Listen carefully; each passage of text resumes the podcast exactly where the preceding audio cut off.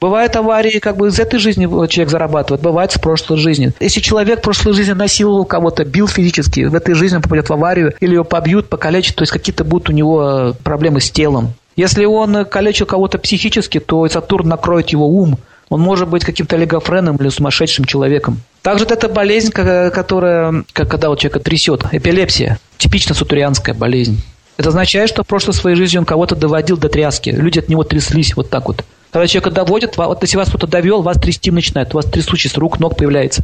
Вот представляете, сколько он людей довел, чтобы его в этой жизни вот так трясло. И так нужно понять, что Сатурн страсти дает изнеможение и дает как бы разочарование. Всю жизнь он потратил на гонки с большими деньгами, в конце лежит, э, он даже не может на кровати, даже не может наслаждаться. С болезнью гуни страсти э, Сатурну это паралич. Что такое паралич? Это называется привет от Сатурна. Когда мы в своей жизни ставим лозунг «Слава труду», Труд создал человека. Не Бог создал человека, а труд создал человека.